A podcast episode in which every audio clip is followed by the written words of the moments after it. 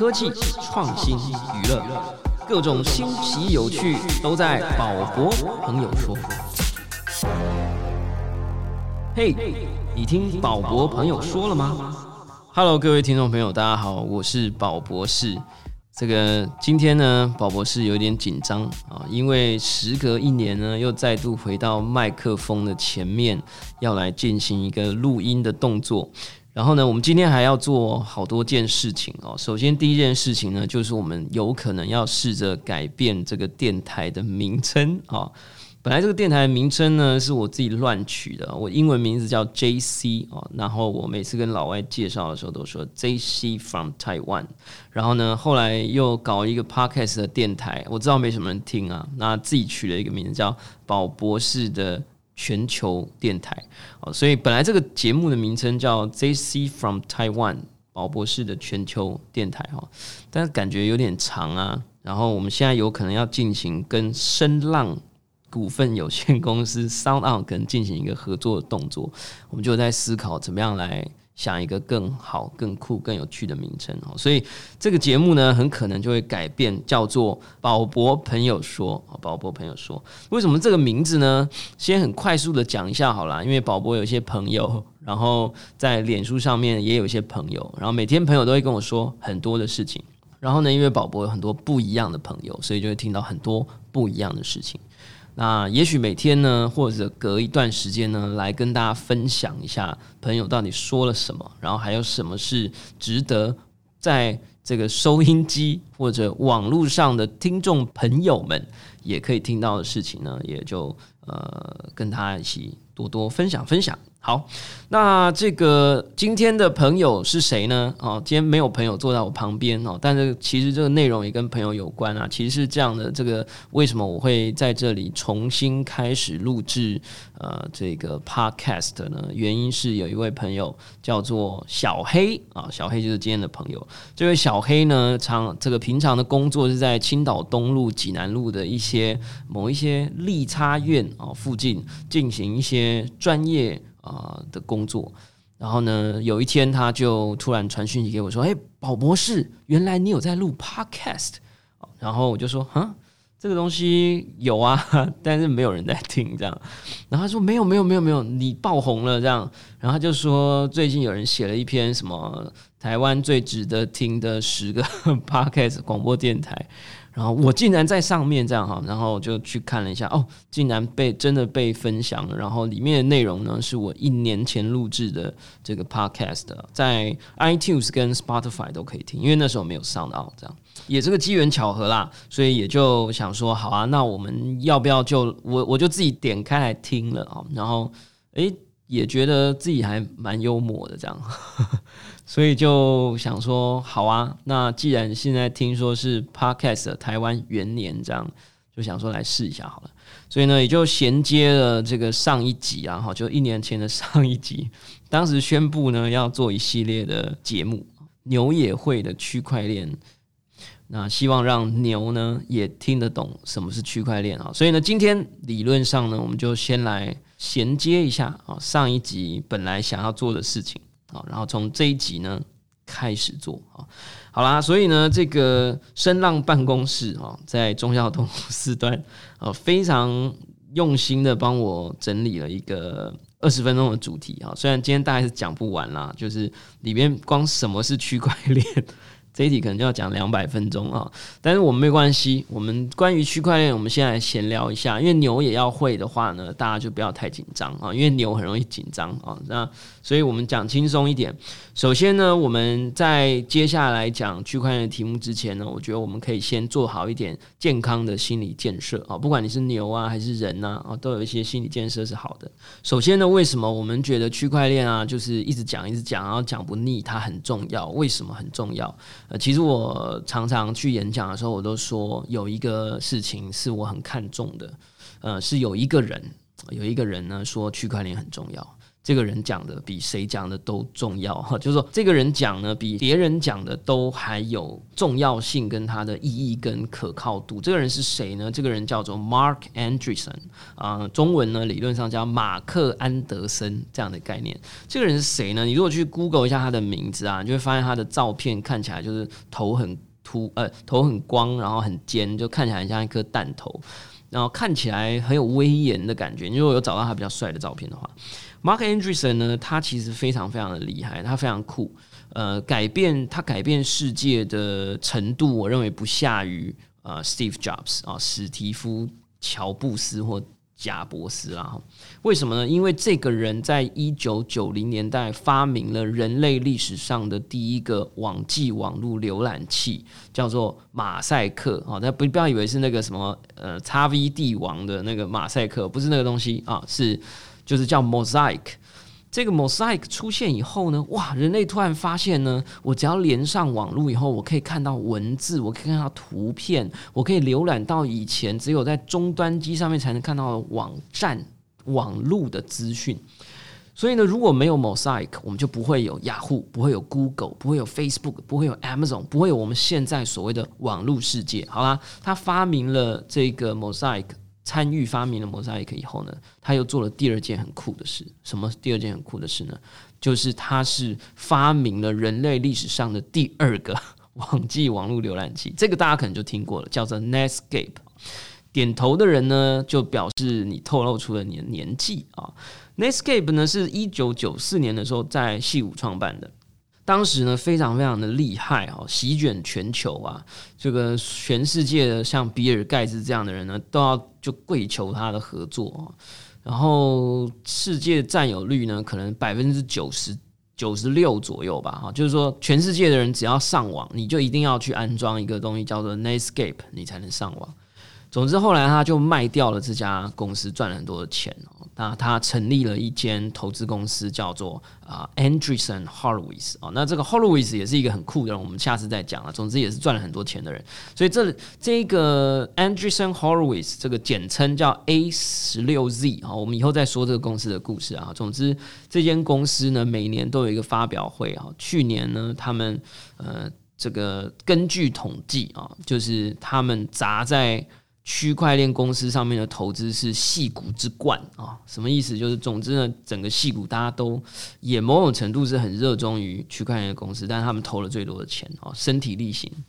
那 Mark Andreessen 呢，就在年度发表会上呢，就是讲了一个概念，这个概念呢，我是买单了我不知道你买不买单，我买单了。他说，嗯，二零一七年的这个区块链啊，就是所谓的密码货币的世界。在他眼里看来，就像一九九四年的网际网络的产业，哇，那这听着就很酷啦。这个谁讲都不都不算数哦。但是这一九九四年发明网际网络浏览器的人，去讲说他在二零一七年重新看见了二一九九四年可能出现的那一种机会的那种前朝的感觉。你要想哦，一九九四年是网络泡沫两千年的。前六年哦，所以那个前味是非常浓厚的，而且充满了机会，像一个荒原一样。所以呢，我就听了就觉得非常的兴奋啊。所以你看，现在二零一九年嘛，所以等同于只是一九九六年的网络世界哦，有没有？这现在全世界最有钱的人啊，这个公司叫 Amazon 哦，Amazon 什么时候创办的呢？一九九七年啊，你要想，所以等于是现在区块链世界，如果是下一个网际网络世界的话。这个这一个新世界的亚马逊还没有诞生，就像一个亚马逊丛林一样，非常的原始，人人充满机会啊。那诶，我们先有了一个健康心理，就是说，诶，所以。第一，它充满了机会；第二，它非常原始啊，非常的早期，所以很多人就想说：“哎呀，我要这个一二零一九年，我要在区块链世界赚大钱啊！我要这个在这个钱堆里冲浪啊！然后我要赶快把公司卖掉啊！”很抱歉啊，不要忘了。现在很可能还只是一九九五年、九六年的网络时代哦，所以呢，当时所有的公司呢都怎么样？办公室非常的小，然后呢没什么钱，然后这个苦苦哈哈的撑下去哈，所以这个时机还没到来。那换句话，我们还有第二个这个健康心理要建设的，很多人都想到了，就是泡沫化这件事情。很多人每次都说：“哎呀，宝博士这个区块链一直讲，一直讲啊。”我看现在这个比特币，对不对？你第一次录你你第一次录音的时候都一万两千美金呢，现在只剩下对不对？八千块啊，已经跌了这么多，之后可能曾经一路跌到三千多块美金啊，这个会不会就泡沫化了？这样？但是你如果这个回去听回去想，Mark Anderson 讲的哈，他说如果是一九九四年的网际网络对比是二零一七年的区块链的话，哎，Come on，这个泡沫。还早吧，还早吧，但你说会不会来呢？我我自己的猜测是一定会来。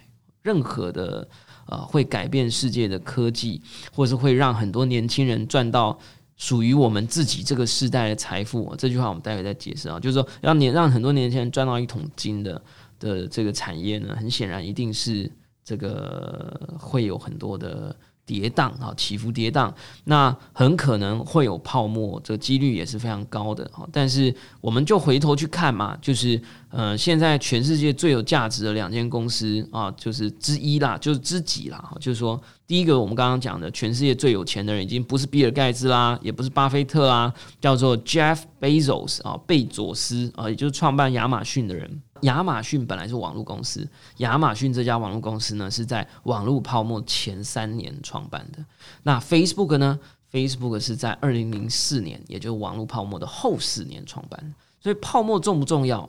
当然，泡沫来临的时候呢，要保护好自己啊，就是这个裤子要拉好啊，不要那个潮水退了啊。大家发现，哎，宝博士没穿裤子啊，这很正常啊，因为我往往都站在你前面嘛。但是大家就要保护好自己的裤子啊，然后。这个泡沫破灭的时候呢，当然要保护好。但是泡沫对于我们是不是要去做一件很有价值、很有价值潜力的事情？它是不是应该要成为阻碍的对象？是不是要阻挡你去听宝博朋友说这样的节目来讲牛也会的区块链呢？哎，这个你就要好好想一想啦，哈。好啦，所以有了这个健康的心态以后呢，呃，你大概就会知道说，宝博士还是会希望可以每一集，哎，用很简单的方法来跟你讲一些。呃，区块链世界里面有趣的事情啊，不会去讲什么呃什么验证机制啊，啊什么零知识证明啊，哦什么可能会讲到，但是一定会用比较有趣的方法。所以呢，总而言之啦，怎么样听我们接下来这个节目呢？就是希望大家可以保持着轻松愉悦的心情啊，去想想看，呃，如果再过几年。哦，这个区块链真的变成下一个时代的网际网络，区块链的机会真的变成像当年网际网络的机会这么大的时候，你可千万不要后悔没有听过宝博朋友说的牛也会区块链的系列哈。所以这个呢是一个在第一集的时候想要先给大家的一些健康心理建设。好，所以呢在节目的尾声呢就要来做一下广告，什么广告呢？就是不知道大家最近有没有听到，或者是搭电梯看那个荧幕啊，或者是去小吃街、百货小吃街看那个大荧幕，或者是在公车上，会不会有看到这个广告？有一部区块链商战电影叫做《圣人大道》，即将在十月十八号正式上映。这部电影里面呢，其实有很多很酷的。一些东西啊，它其实不是很严肃，在教你什么区块链，它不是不是，它非常精彩，它是在讲人跟人斗智的这个状况。里面有一位非常酷的演员，是我非常崇拜，叫曾志伟啊，他演的这个《无间道》，哇，那个陈哥丢掉便当的那一刹那，啪，哇，那个真的是影史之上这个非常精彩的一个画面。圣人大道呢是年轻导演徐家凯一九九一年次的拍摄的第一部电影，他拍了这部电影呢，第一部就入围了金马奖最佳新导演，好，这个入围即得奖，哈，恭喜他。同时，这跟宝博士有什么关系呢？宝博士在两年前呢，就跟徐家凯导演算是共同参与合作了这个计划，所以你在电影里面看到的每一行城市码，都是真的，都是可以运作的。然后在电影里面出现的这个公司叫 Self Token，在真实世界里面也真有其思啊。那这间公司呢，也是宝博士呢以这个学校教职员的这个专业角度呢，进行了很多的协助啊。然后同时，如果你真的你一定要啊，你一定要进到戏院里面去看这部片呢，你就会看到跟宝博士非常切身相关的一个彩蛋哦，很大颗的彩蛋哦，一个特写等级的彩蛋与宝博士有关啊，千万不要错过啊。那看这部片呢，对你去了解区块链也会有一点点的帮助，因为导演花了非常多的力气，用娱乐的方法埋把区块链的一些思维啊，而不是那种很很很难的知识埋藏在故事线里头啊，所以你会非常自然的咀嚼，然后把它吞下。然后你走出戏院的时候呢，诶，你突然就会焕焕然一新，成为一个新的人啊！你就从牛变成人了啊！就是你对区块链呢就会有更多的了解，但是呢，你也对人心跟人性也有了更多的了解啊！所以这部电影呢，非常推荐大家去看了。那细节呢，也许我们下一集看看能不能请到导演啊，或者演员啊，或者谁啊，或朋友啊，各式各样的朋友呢，一起来跟我们聊聊看。区块链。